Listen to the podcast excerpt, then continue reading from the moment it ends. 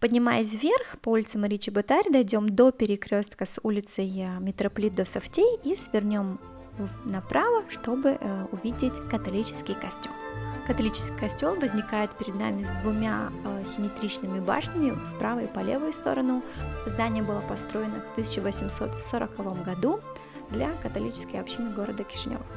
Как и другие здания, э, костел, к сожалению, был э, закрыт в советское время, и в, ней, э, в нем действовала аудиозаписывающая студия, так как была прекрасная акустика.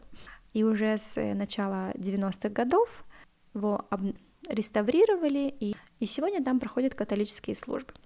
Хотелось бы также отметить расположение этого костела, по сути, по одной линии с правой стороны от, от главного православного собора. Если помните, по прогулке мы увидели еврейскую синагогу, которая, по сути, за э, кафедральным собором.